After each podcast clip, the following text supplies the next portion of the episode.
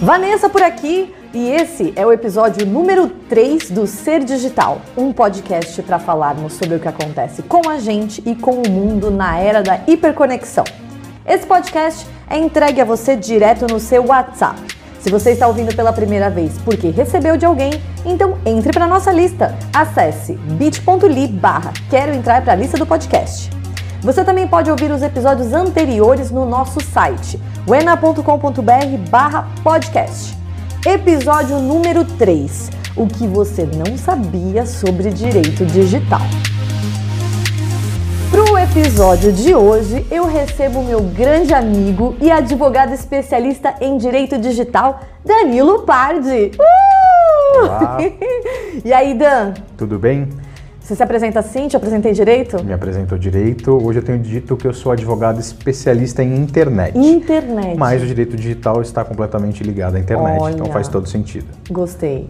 É claro que não vai dar para falar tudo o que você que está me ouvindo agora, que está nos ouvindo agora, precisa saber sobre internet e direito digital só nesse episódio, né? Mas eu separei algumas questões que estão em alta no momento para a gente conversar. Vamos lá. Bora, Dan? Vamos. Então vamos logo para a primeira de todas, a mais comum do momento, meu pesadelo de todos os dias no marketing digital, que é Estamos vivendo um momento muito complicado nas redes sociais por causa do comércio de curtidas e seguidores. Então a galera compra mesmo e isso tá ferrando todas as campanhas do ponto de vista de marketing, mas eu queria saber a sua opinião profissional do que, que pode acontecer judicialmente com a compra de seguidores, por exemplo. Certo.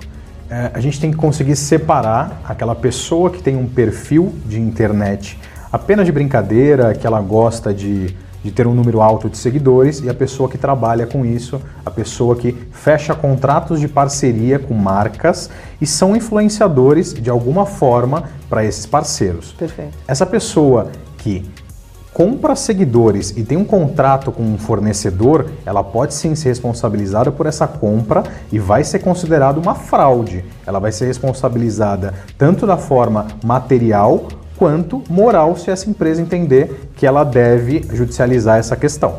Então, se todo mundo que tem algum tipo de acordo entre as partes, né, seja o influenciador, o produtor de conteúdo com uma marca, uma marca com uma agência, uma agência com um digital influencer, não importa, a relação se esse dado que está sendo apresentado como um número de seguidores real, ele na verdade está manipulado porque foi comprado, não é real, então isso daí se caracteriza fraude. Sim, com certeza, caracteriza uma fraude e, e é bem complexo, até porque às vezes um, uma marca ela contrata uma agência uhum. e essa agência contrata um influenciador digital, que esse influenciador comprou seguidores, mas a agência ela nem sabia dessa questão. A marca ela vai processar a agência, Sim. que foi a agência que ela contratou. Por sua vez, a agência vai ter que entrar com uma ação de regresso contra esse influenciador, cobrando dele todo o prejuízo que ela teve. Uhum. Então é uma situação bem difícil e tem acontecido realmente muito, como você mesma sim, citou no começo. Sim, é, é, isso é um problema que está generalizado mesmo no mercado, nas ações de marketing de influência. É, assim, primeiro a gente acha que é só uma questão é, antiética, antiética é. exato. Ah, porque a, a, pessoa foi mentirosa, ela disse que tinha o um número de seguidores, mas não tinha. Apesar de que hoje já existem ferramentas para você conseguir identificar se o perfil tem um comportamento errado, se ele está cometendo ferramentas de marketing que dão essa informação. Então, por isso que eu sou da opinião que toda agência que se preze, que queira trabalhar de uma maneira é, certa, né, com essas questões, precisa ter essas ferramentas na mão. Mas não é só o lance ético.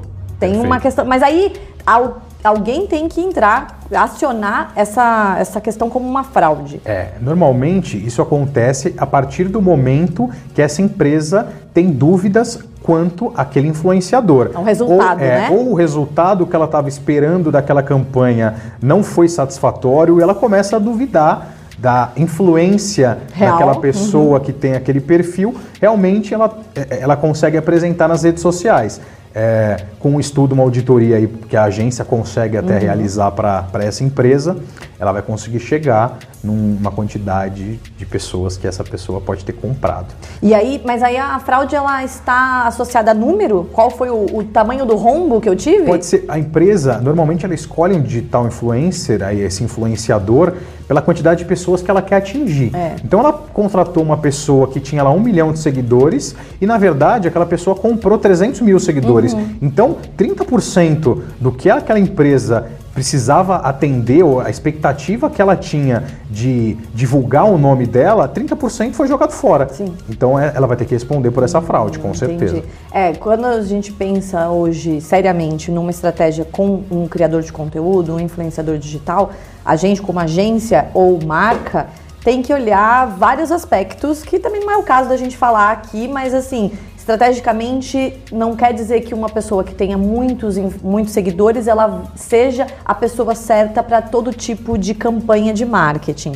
Mas é, e isso não está só no lado do criador de conteúdo. Isso está, isso na verdade foi alimentado por todas as partes desse mercado. Então, assim, as marcas que só queriam perfis com grandes números de seguidores, as agências que precisavam apresentar é, esses números. Todo mundo tem uma parcela de culpa aí, porque o, gran- o número por si só ele não é suficiente, ele é uma métrica de ego, inclusive porque a gente sabe que já existem é, testes aí de mudança de layout, de omitir curtidas, ou seja, são, são números muito rasos e frágeis, mas que as pessoas chegam a cometer fraudes. É muito Para aumentar louco essa quantidade de isso. seguidores, com Sim. certeza. Fora que é idiota, né? Porque você está comprando um monte de coisa que não existe. Não faz o menor sentido, né? É só um Cara, número que você tem ali no seu, na sua página inicial do seu perfil. É uma vaidade, é né? É uma vaidade. Agora, na news dessa semana que eu soltei recentemente, eu falei sobre os memes. E assim, o meme é um formato de conteúdo incrível que eu defendo pra caramba e que passa uma mensagem muito fácil de entender, ela mistura informação com entretenimento e é incrível. É, tem muitas pesquisas, inclusive essa dessa news mostrou que 85% dos brasileiros curtem memes. Então, assim, é um conteúdo de altis- altíssimo engajamento e aceitação. Às vezes a gente não tem noção da proporção que um meme leva, chega, atinge. Eu fiquei passada, por exemplo, sabendo que o meme da Nazaré Tedesco, a vilã da atriz Renata Sorraque, aquela que ela tá fazendo vários cálculos assim, extrapolou o Brasil e foi super compartilhado nos Estados Unidos e virou até estampa de camiseta na Rússia. A cara da mulher tá na Rússia. Pensa se ela tá andando na rua e vê alguém com uma camiseta com a cara dela. Como é que fica a propagação dos memes assim no, no olhar do direito digital? É, é uma situação também complexa, a gente vai pincelar um pouco a questão aqui pelo, pelo curto tempo que a Uhum. gente trabalha no podcast, mas no caso da Nazaré, ela é uma pessoa pública. Sim. A exposição da, da imagem dela não pode, pode não ser tão prejudicial quanto uma pessoa que não gostaria de ter essa exposição. Por exemplo, você pega a foto do seu irmão e posta numa rede social, é uma situação cômica, enfim, é uma situação que pode gerar eh, sentimentos distintos em várias pessoas. Para uma, você pode ser bem engraçado.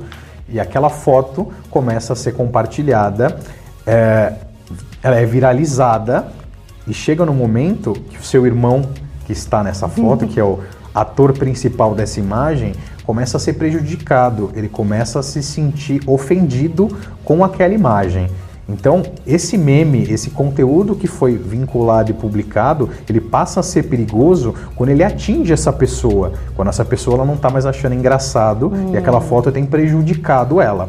Como que a gente trabalha na remoção de um conteúdo? Acho que o mais importante do, do assunto é a gente tentar divulgar e mostrar como Sim. que funciona o trabalho do advogado digital na remoção desse conteúdo. Hoje, quando chega uma pessoa que tem uma imagem publicada eh, que está gerando prejuízo, que ela se sentiu ofendida, a gente pode notificar a aplicação de internet, por exemplo, o Facebook eh, ou o próprio Google, que aquela imagem está sendo considerada imprópria por uma pessoa, eh, ela está sendo prejudicada e solicitar essa remoção. E rola? Então, é bem complexo porque o Marco Civil da Internet é uma lei que regula hoje, desde 2014, essas situações. Ela diz que a remoção de conteúdo ela só será efetiva se houver uma ordem judicial. Se não houver ordem judicial, a aplicação de internet ela pode entender que aquele conteúdo é sim ofensivo e mandar retirar automaticamente. Ela pede para a equipe dela, retire esse conteúdo porque ele é ofensivo. Ou não, ela pode entender que aquilo está ferindo a liberdade de expressão e que ela não vai tirar se não tiver uma ordem judicial. Nossa. Então depende do caso, ela tira de forma, de forma voluntária ou ela espera uma ordem judicial. Quando ela não tira, nós temos sim que distribuir uma ação, linkar a hash daquela imagem, que é um código específico uhum. que só, só aquela imagem tem, e pedir a remoção dela. Se esse conteúdo já viralizou em diversas páginas, a gente não consegue. É, até mesmo porque se a pessoa baixou essa foto no, no celular dela, como é que você vai pois é. remover? É. A do celular ela não vai conseguir nunca remover, mas essa pessoa ela não vai conseguir postar. Ela ah. postando hoje, o que, que o que, que, existe de tecnologia? O Facebook, o Google, eles têm é, mecanismos de reconhecimento facial. Sim. Então, você consegue pedir para o juiz aquela hash com aquela foto, o reconhecimento facial daquela imagem. Assim que ele for publicado, as plataformas já identificam que é aquela pessoa e já remove automaticamente. Então, isso já tem acontecido. Quando o conteúdo viralizou, a gente não consegue fazer dessa forma, até porque no momento que eu distribuo uma ação para remoção de conteúdo, depois daquele dia, em minutos, diversas outras páginas já postaram exato, aquela imagem. Exato. Então é, é, é, é inviável. É, existe gente... ferramenta geradora de meme que você entra lá e tem todos os memes prontos, você só coloca o texto em Exatamente. cima. O que, que a gente pede? A gente solicita para o juiz que ele peça para a aplicação de internet remover a vinculação do nome na busca com aquela imagem. Uhum. Então, por exemplo, quando eu digitar lá na busca meme Vanessa, ele não vai encontrar nada.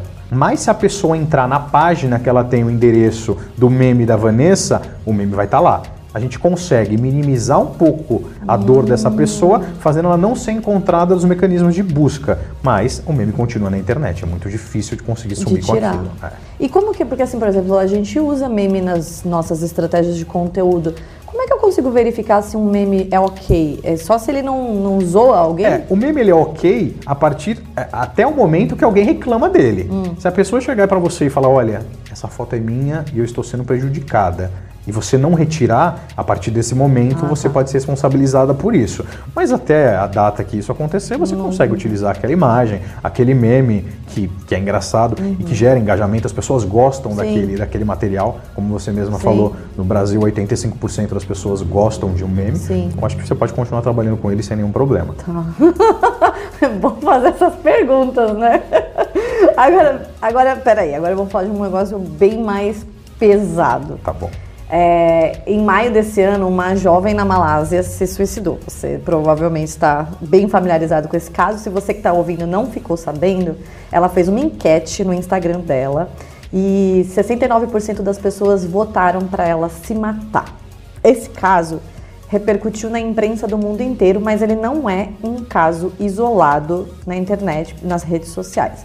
Eu não vou agora, nesse episódio, aprofundar as questões emocionais implicadas nesse fato. É, a gente vai falar sobre isso em outro episódio, mas aqui eu quero falar sobre questões penais. Assim, a gente está falando de uma morte. É verdade. Tipo, quão insano isso é? Alguém morreu. Por conta de uma enquete no Instagram. É. é esse caso, hoje, é, de acordo com o direito penal, as pessoas que votaram sim nesse conteúdo, elas podem sim ser enquadradas no artigo que diz sobre o. Nesse caso, é, não foi nenhum auxílio ao suicídio, mas foi uma instigação. Eles instigaram essa pessoa a cometer suicídio.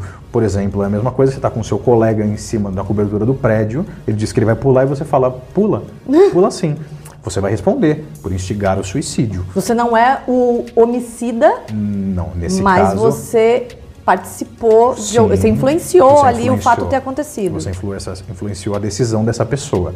E a lei prevê essa situação e a pessoa que participa dessa forma é responsabilizada. Então, nesse caso, por exemplo, se a gente conseguisse solucionar o caso, então a gente teria que puxar no histórico do story dela quais foram as pessoas que responderam àquela pesquisa dizendo sim, sim. identificar os perfis e responsabilizar cada uma das, das pessoas. Com certeza. Essas pessoas hoje, é, no Brasil, como foi um caso que ocorreu em Na Malásia, país, é. mas se a gente trouxesse isso para o Brasil, Essas pessoas que responderam sim, elas podem sim ser responsabilizadas por instigar o suicídio dessa E qual que é a pena para um caso desse? Reclusão de 2 a 6 anos. Nossa, Em regime fechado, artigo 122 do Código Penal, induzir ou instigar alguém a suicidar-se ou prestar- prestar-lhe auxílio para que o faça. Pena, reclusão de 2 a 6 anos, se o suicídio se consuma, ou reclusão de 1 a 3 anos, se a tentativa de suicídio resulta lesão corporal de natureza grave. meu Deus. É, realmente, é uma situação bem, bem difícil e está sujeita, né? Até existem umas outras situações, né? Um jogo chamado Baleia. Ah, sim, o Baleia. Esse aí foi um caso Baleia Azul, né? É. Baleia Azul, Que foi é. bastante falado também. Eu fiquei sabendo desse caso da Malásia porque eu tava vendo o story de um amigo e ele fez essa pergunta, ele fez essa enquete. Quando eu vi, eu falei, mas que merda é essa? Que que é isso? Como assim? Aí eu votei não e, e mandei uma mensagem tipo, oi? Aí ele, no story seguinte, ele já falava assim, então, isso pode só parecer uma brincadeira, mas é um caso. Aí ele contou o caso da menina, eu falei, mano, que mundo é esse? Onde que a gente vai parar? É, é uma situação bem complexa. As redes sociais elas têm gerado esse tipo de comportamento nas pessoas. e é. triste, mas tem acontecido. Ué, a, a gente vai falar depois sobre as questões que implicam emocionalmente, saúde mental e outras coisas em outro episódio que já está previsto para acontecer. Estou muito ansiosa para que ele vá ao ar. Mas assim, é, são, es- foram alguns pontos que eu quis trazer nesse, porque a gente acha que uma enquete, um meme, um seguidorzinho comprado são coisas inofensivas. Eu não estou fazendo mal a ninguém. Mas enquanto a gente pensa que, e leva só pro lado da brincadeira e de tipo, ah, eu não queria que isso tivesse acontecido, a gente faz a vítima, quando na verdade a vítima é outra pessoa que paga seriamente, às vezes até com a vida, por uma brincadeira, por um gesto que aparentemente não quer dizer nada Que era inofensivo. que era né? inofensivo, então às vezes a gente. é, por exemplo, assim, até não tinha pensado em perguntar isso, mas agora me surgiu é, a quantidade de coisas que são compartilhadas no WhatsApp. É, certo. Que né, o WhatsApp você perde completamente a noção de quanto aquilo foi compartilhado. Aí você pega um meme, você faz um meme zoando alguém e compartilha isso. E esse meme começa a ser recompartilhado e ou até se a gente for levar para o lado de nudes e vídeos de privacidade e tal. E aí? Como é que fica essa questão? É, o WhatsApp é uma situação mais complicada, porque não tem como você ter um controle do que aquela pessoa está mandando. Porque ela não tá pros- pública, pois né? é, para os contatos dela É. ou não. Mas a questão é, nesse caso, a pessoa ela ficou sabendo que a foto dela está sendo compartilhada no WhatsApp. Ela- Um amigo dela recebeu aquela imagem. Qual, qual é a atitude? O que ela tem que fazer? Ela tem que comparecer num cartório. É minha, essa é a minha orientação. É, fazer uma ata notarial. O que, que é uma ata notarial? O tabelião ele vai pegar aquele celular, ele vai verificar as informações que tem naquela tela e vai escrever uma ata dizendo que eu, o nome dele, a pessoa esteve aqui no meu tabelião e essa informação é verídica. Vai imprimir, vai colocar aquela foto, não é, não é barato, mas com aquilo ela consegue sim judicializar essa questão e cobrar uma reparação da pessoa Que daí é tem- danos morais. danos morais nesse caso, ou dependendo do que acontecer, ela pode perder o emprego, ela pode, enfim, perder um contrato que ela tenha, hein? E aí seriam danos materiais também. E o que é importante falar nessa questão, a pessoa que criou o conteúdo e a pessoa que compartilhou esse conteúdo vão responder da mesma forma. Não é porque a pessoa criou um meme e a outra compartilhou que quem compartilhou responde de uma maneira um pouco mais- Menos grave, né, entre aspas. Não, elas vão responder da mesma forma. Assim como a pessoa que cria uma fake news e a pessoa que compartilha essa fake news, as duas respondem da mesma forma. Então fique, fique atento, Fique atento. fique atento. Se você gostou do que ouviu, compartilhe com alguém. Isso pode salvar e nutrir vidas inteligentes. A gente se vê na próxima semana. Obrigada, Dan. Valeu e Tchau, gente. Tchau, tchau.